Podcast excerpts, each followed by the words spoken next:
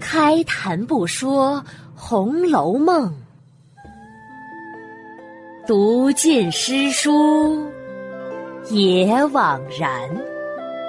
我是一米，一米讲红楼，现在开讲。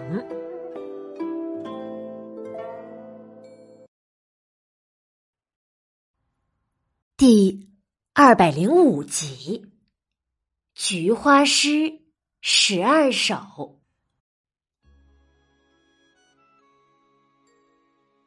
上一家讲到，大家把十二首菊花诗都写好了。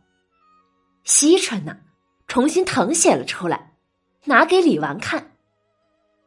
李纨看了看这十二首菊花诗，横无君宝钗。写了一菊、画菊这两首，怡红公子宝玉写了仿菊、种菊两首，枕霞旧友史湘云写了对菊、共菊、菊影三首，蕉下客探春写了簪菊、残菊两首，而潇湘妃子林黛玉呢，写了咏菊、问菊。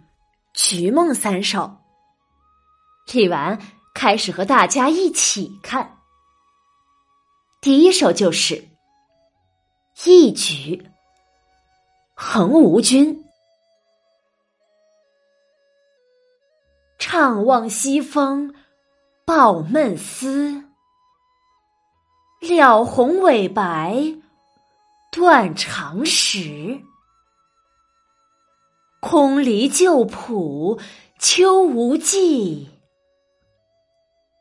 守月清霜，梦有之。念念心随归雁远，寥寥坐听晚针痴。谁怜为我黄花病？未与重阳会有期。李纨呢，才读完这首诗，宝玉脖梗下的大石头，心中啊，已经把它给翻译了出来。在西风中，我惆怅的遥望，心头多么的郁闷呀！正值这水鸟开红花，芦苇扬白絮的断肠之时。去年的花圃里空有篱笆，而秋花却已无踪无迹。只有在寂冷清寒的霜月之夜，你才能进入梦中。面对着南归远去的飞燕，我不禁把你怀念。寂寞无聊啊，一直在听那捣衣声，呆坐到深夜，回忆那凋残的黄花。相思成了疾病，有谁能可怜我呢？但值得欣慰的是，来年的重阳节咱们又能相逢，后会能有期呀。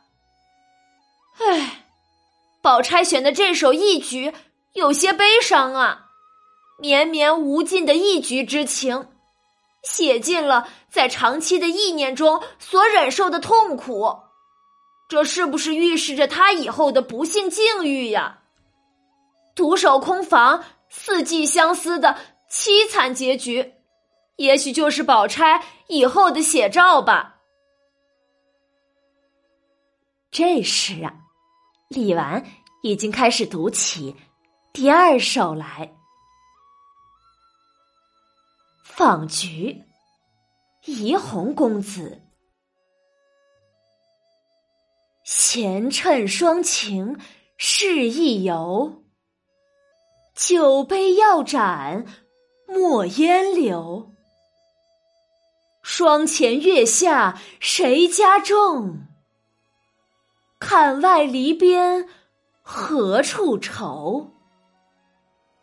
蜡鸡远来情得得，冷吟不尽兴悠悠。黄花若解怜诗客，休负今朝挂帐头。看了宝玉这首诗啊，大石头心中暗笑：“ 宝玉这首诗倒是好翻译。闲暇时趁着晴霜，不妨四处一游，不要因为贪杯吃酒，或者是借口生病端药碗而在家中停留。这霜前月下的菊花。”是谁人所种啊？那门外篱边又是哪里来的新秋？我脚着木屐远道寻芳的心情，多么的旷怡闲适。在这寒冷的时节，吟诗也倍觉情致悠悠。你这金色的秋花呀，如果可怜我这个诗客，就请别辜负了我带病而访。今朝把你斜挂帐头回归的深情厚谊，你应该怒放，应该盛开呀！宝玉，你父亲不在家，这首诗写尽了你无拘无束的同姊妹们在大观园内尽情玩乐的好心情，写尽了你最惬意的时刻，充满了富贵闲人的情趣。唉。只可惜，你把“访菊”的“访”写的太实了，太实了，那就显得平淡，缺乏诗情喽。只有最后一句写的是最有味道了。大石头啊，在这评价着的时候，李纨已经开始读起第三首诗来：“种菊，怡红公子。”携锄秋浦自移来，篱畔庭前故故栽。昨夜不期经雨活，今朝有喜待霜开。冷吟秋色诗千首，醉泪含香。酒一杯，泉盖泥封秦护溪。好之景静绝尘埃。李纨读完呢，大石头又翻译了起来，拿起锄头到田园把菊苗移开。在篱笆旁边、庭院前面特意分栽，没想到昨夜的一场雨让菊苗活了。今天早上格外高兴，它们能带霜绽开。咏菊花的诗句能有千言万首，我想着念着，带着醉意，端起香酒和菊花同饮一杯，泉水浇灌泥土。埋风琴琴护惜着菊花。要知道，只有幽僻之处才能隔绝尘埃。嗯，宝玉的这首诗啊，倒是比上一首写的要好。不但写出了种菊，而且写出了爱花护花的一片痴情。菊花就是女孩子们呀，大观园里的姐妹们。有谁不是如花美玉呢？又有谁不需要爱护呢？以人比花，这首诗倒是写出了宝玉对女孩子们的爱惜、爱护的态度，可算是真情流露了。大石头想着，又来听接下来的第四首诗，对菊。枕霞旧友，别浦移来贵比金。一从浅淡，一从深。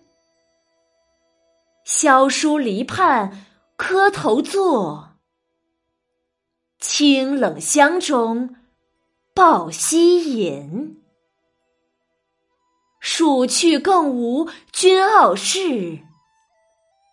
看来唯有我知音。秋光荏苒，休辜负。相对远矣，惜寸阴。这第四首的对局为史湘云所作，大石头啊，继续在心中翻译。从远处花圃移来的菊花，贵重过黄金。一丛颜色浅淡，一丛显得浓深。我没有戴帽子，不拘俗礼的，只顾在疏篱旁与菊花相对而坐，在沁人心肺的菊花香中抱膝长吟。唉，算来算去，没有谁能像你那样傲视世俗。看来，只有我才是你的知己好友啊。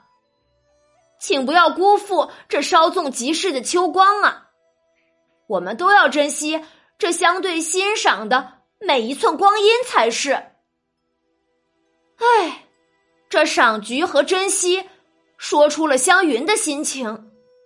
能来大观园中和姐妹们一起快乐相处，在别人看来也许并非大事，而在史湘云看来却是贵比金。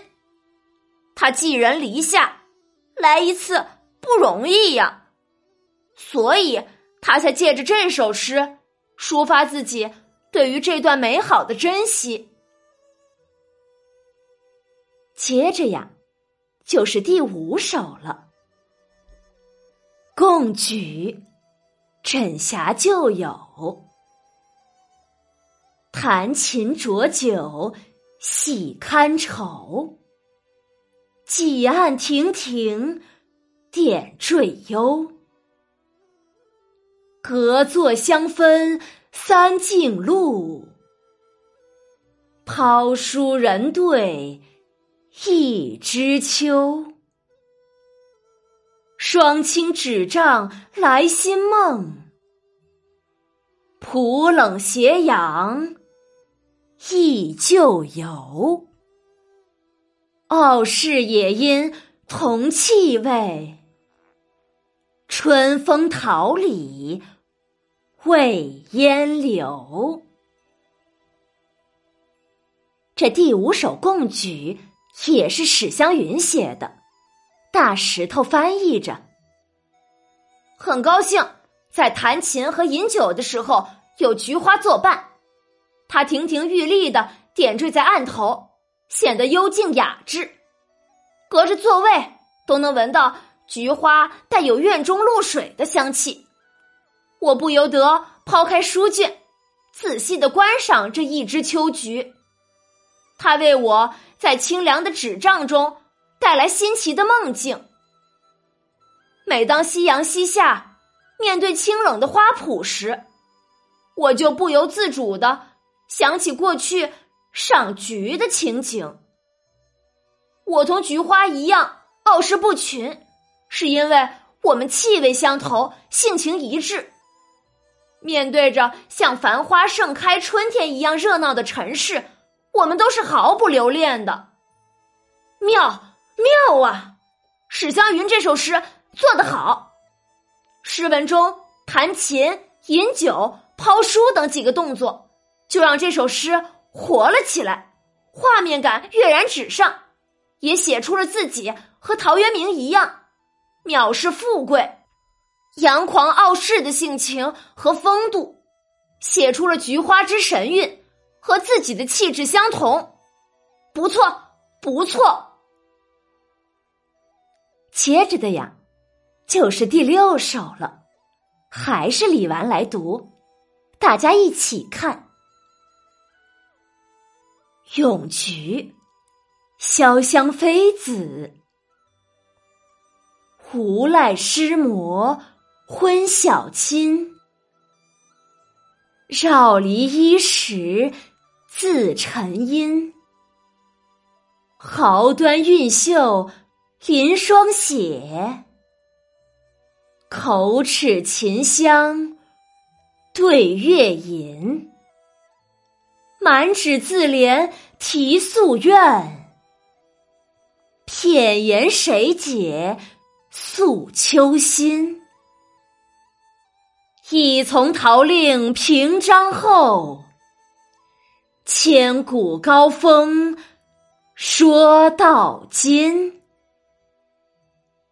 才念完林黛玉的这首咏菊，大石头通灵宝玉差点叫好叫出声来。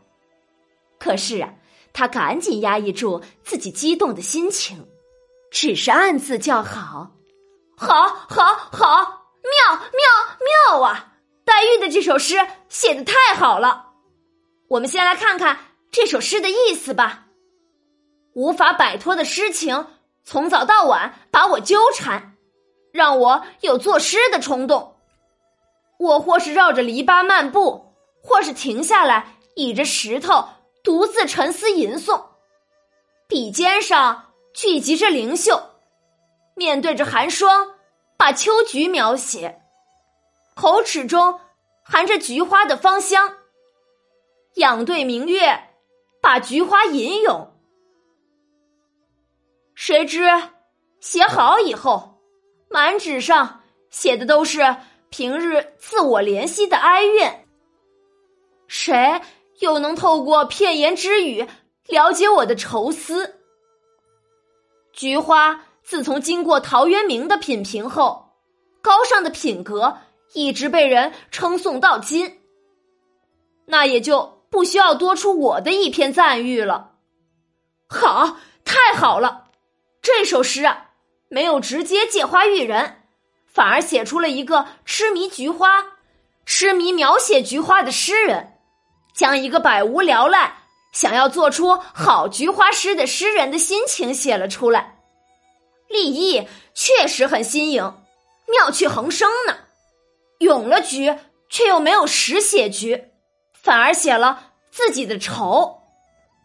唉，只是这首诗啊，有些悲剧色彩，是不是也暗示了黛玉眼泪还债的归宿呢？